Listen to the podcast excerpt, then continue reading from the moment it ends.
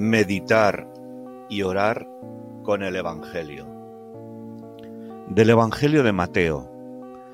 En aquel tiempo Jesús recorría todas las ciudades y aldeas enseñando en sus sinagogas, proclamando la buena nueva del reino y sanando toda enfermedad y dolencia.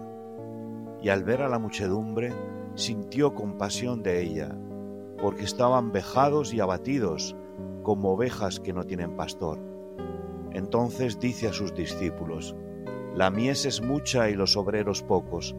Rogad pues al dueño de la mies que envíe obreros a su mies. Meditación